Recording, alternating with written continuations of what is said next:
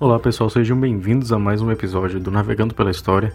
E hoje irei falar sobre um assunto que eu deveria ter abordado há bastante tempo, mas que foi necessário um pouco mais de estudo porque não havia necessidade de fazer algo muito longo, porque a história deste território, que é chamado Hong Kong, é bastante extensa, mas do ponto de vista geopolítico, territorial, do ponto de vista humanitário, democrático, como muitas pessoas têm é, debatido sobre Hong Kong, eu acredito que seja é, suficiente um mini podcast sobre esse assunto.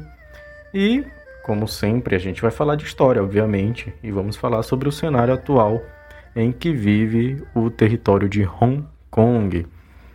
O episódio a gente fala, né? A gente questiona se Hong Kong pertence ou não à China.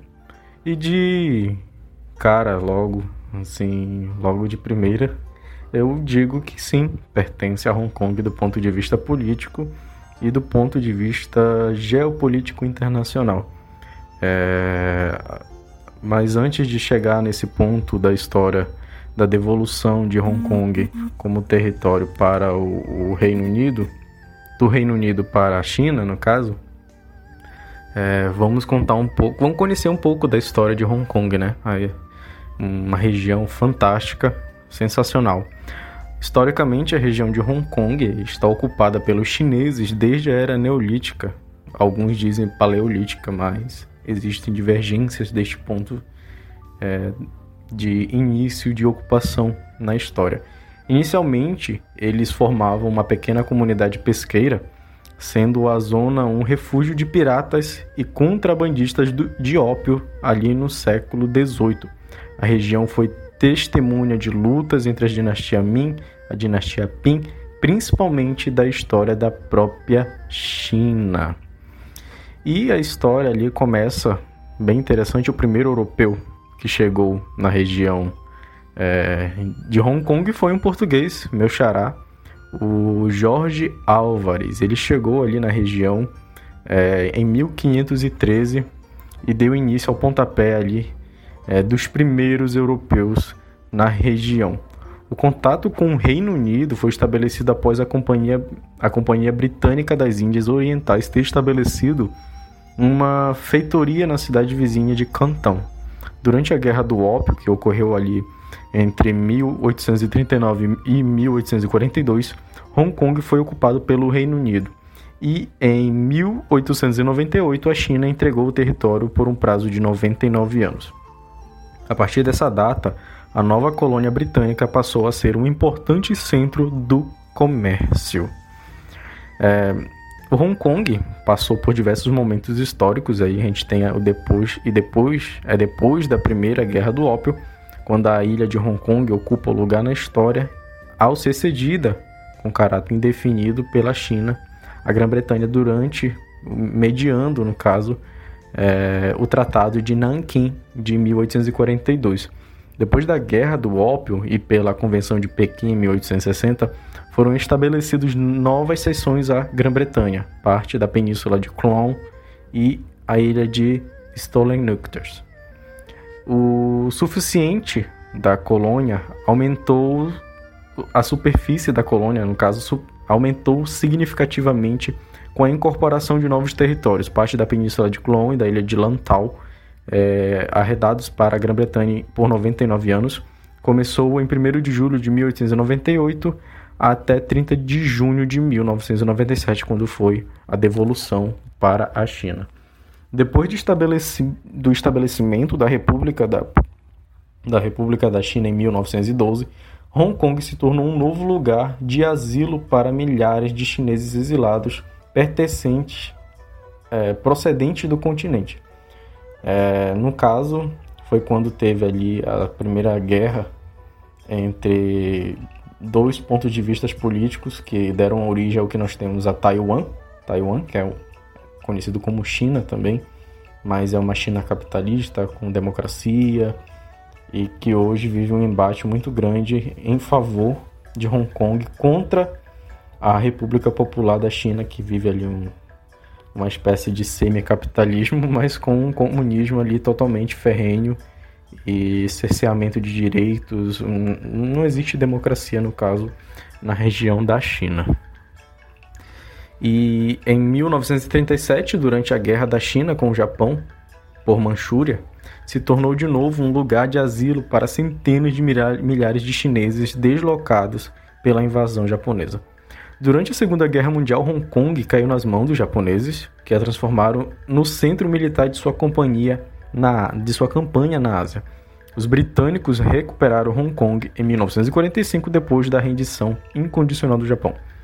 A guerra civil entre nacionalistas e comunistas na China trouxe uma nova onda de chineses que se refugiaram no território antes e depois da vitória comunista em 1949, como eu havia dito. Nos anos de 1950, durante a Guerra da Coreia, os Estados Unidos proibiram o comércio com a China comunista, o que prejudicou a atividade comercial de Hong Kong e dificultou seu crescimento econômico.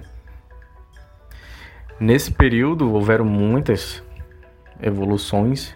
É, o povo de Hong Kong sempre foi é, muito.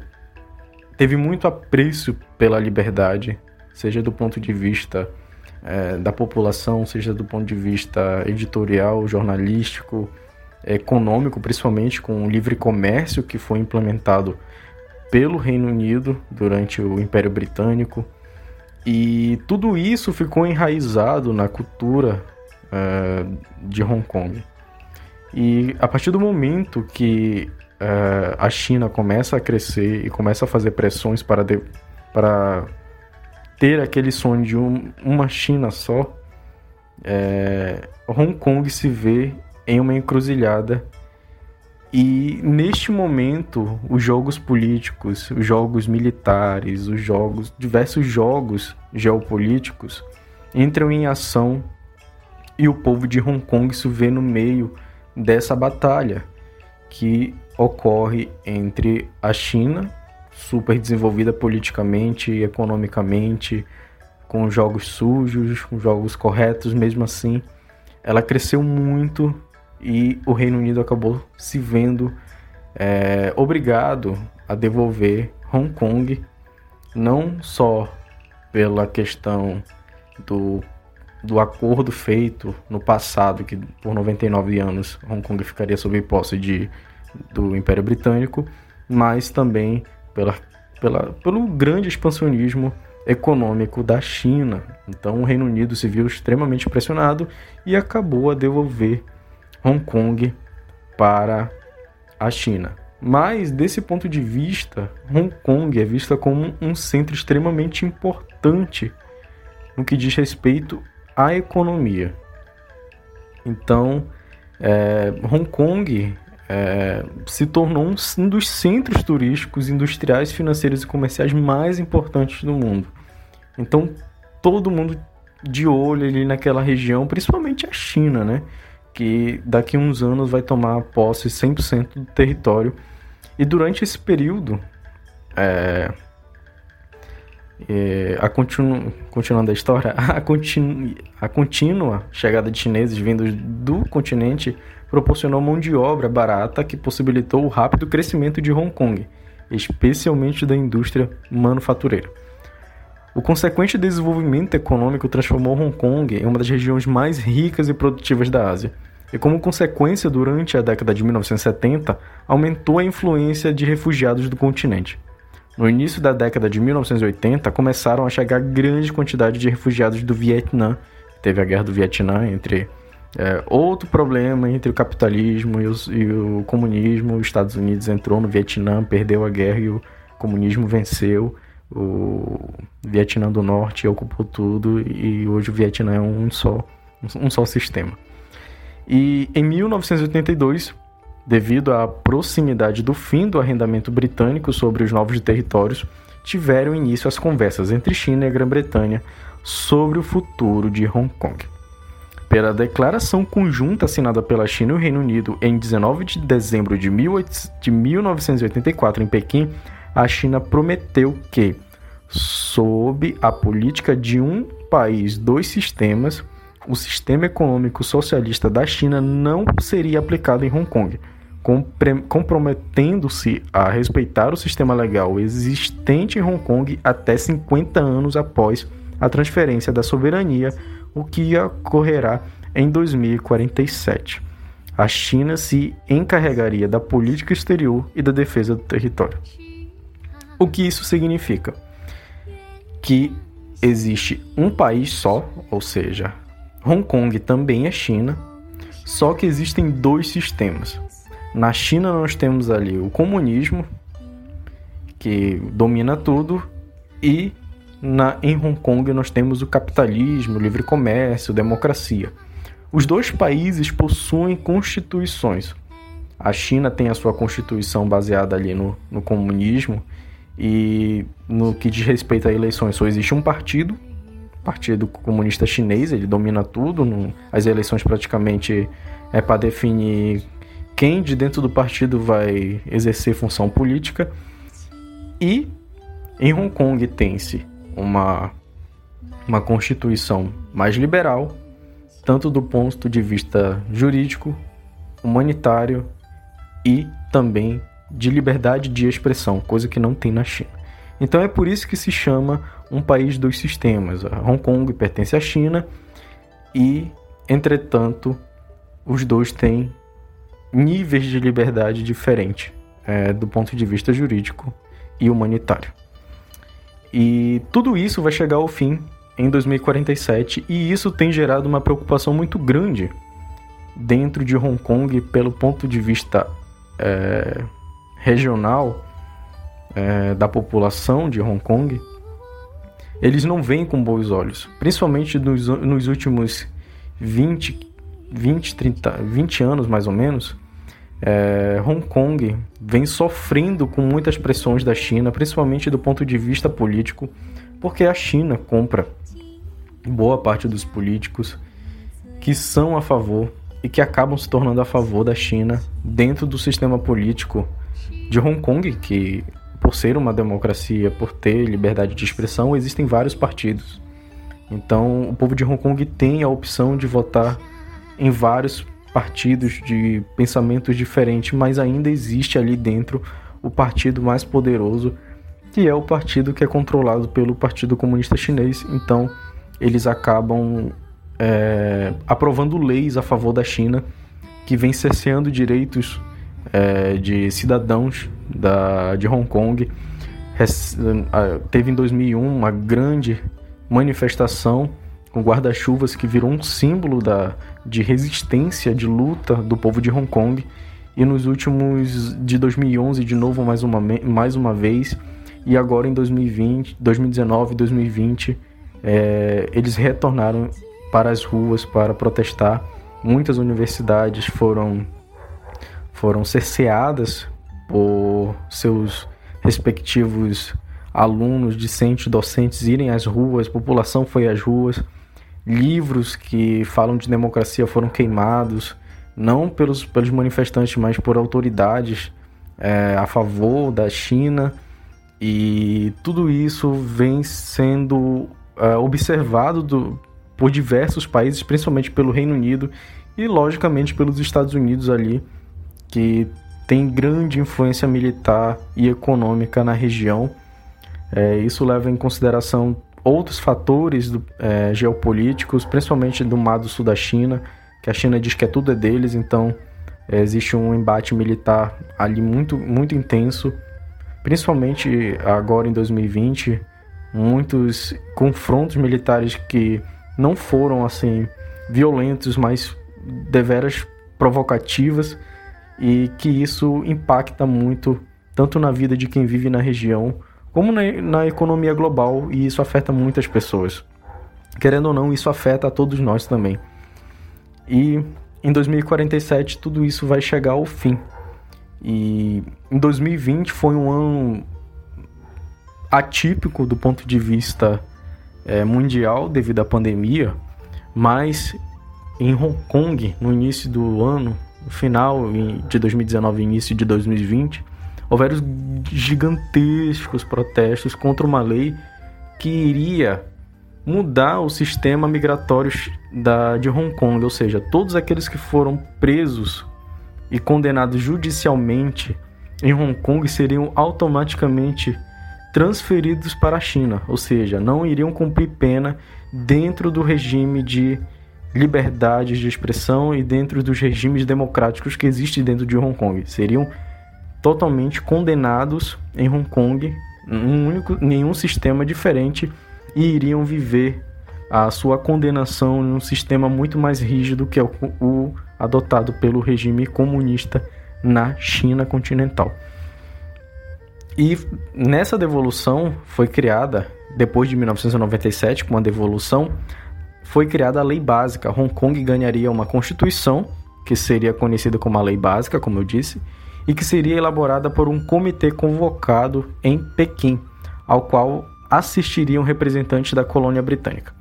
Em 1989, depois dos acontecimentos de Taiwanê, foram suspensos os trabalhos sobre a nova Constituição e a Grã-Bretanha se negou a considerar uma possível renegociação de declaração conjunta.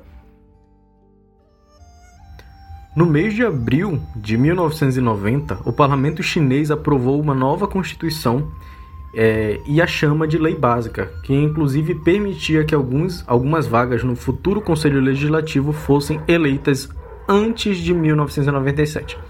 As eleições entre China e Gran... as relações entre China e Grã-Bretanha por Hong Kong se deterioraram durante 1991 devido aos desacordos sobre o financiamento de um novo aeroporto na ilha de Lantau, sobre o qual finalmente chegaram a acordo em 1994, no mês de novembro. Outro motivo do conflito com a China foi dado pelos britânicos Chris Parton, naquele momento governador britânico em Hong Kong, ao realizar reformas democráticas nos últimos anos da soberania britânica mal vistas pela China comunista.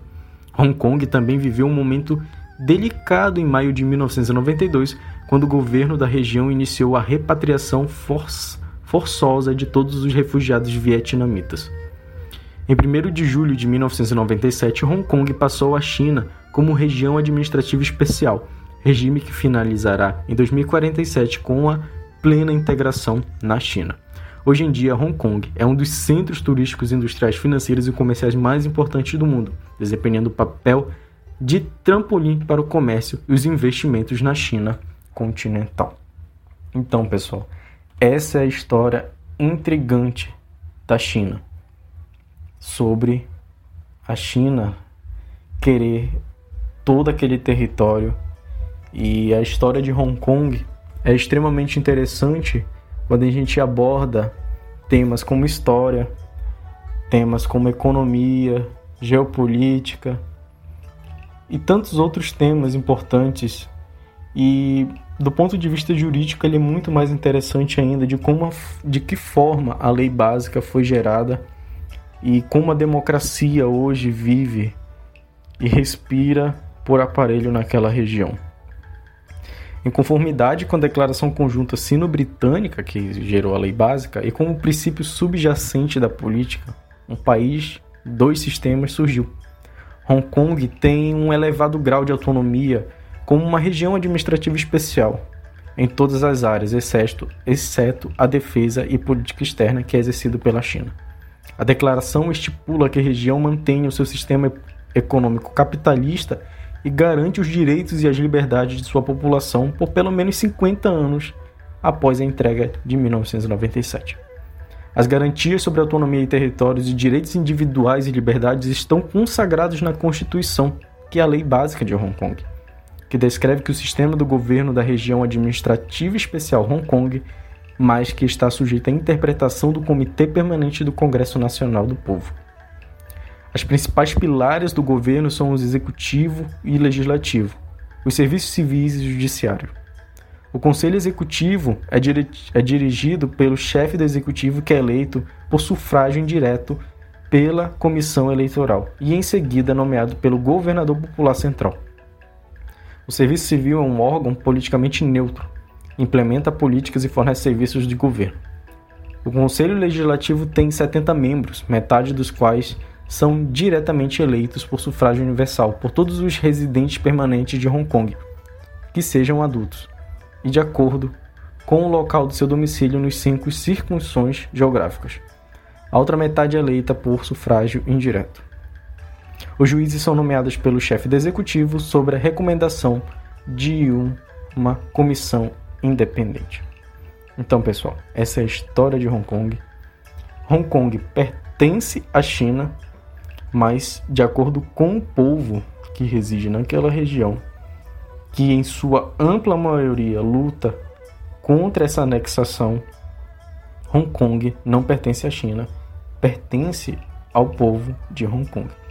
E vale ressaltar que boa parte da população de Hong Kong é mais a favor de voltar a ser uma colônia britânica do que retornar, do que ser independente em si. Então, pessoal, muito obrigado. Esse podcast foi, foi curto, mas foi esclarecedor é, do ponto de vista histórico e político sobre como Hong Kong chegou nessa situação. Tudo começou há muito tempo atrás, com acordos feitos entre o Império Britânico e a China, que a cada ano vem ganhando muito, muito mais poder. E esse poder não para de crescer e ele se expande cada vez mais. Então, pessoal, até o próximo episódio.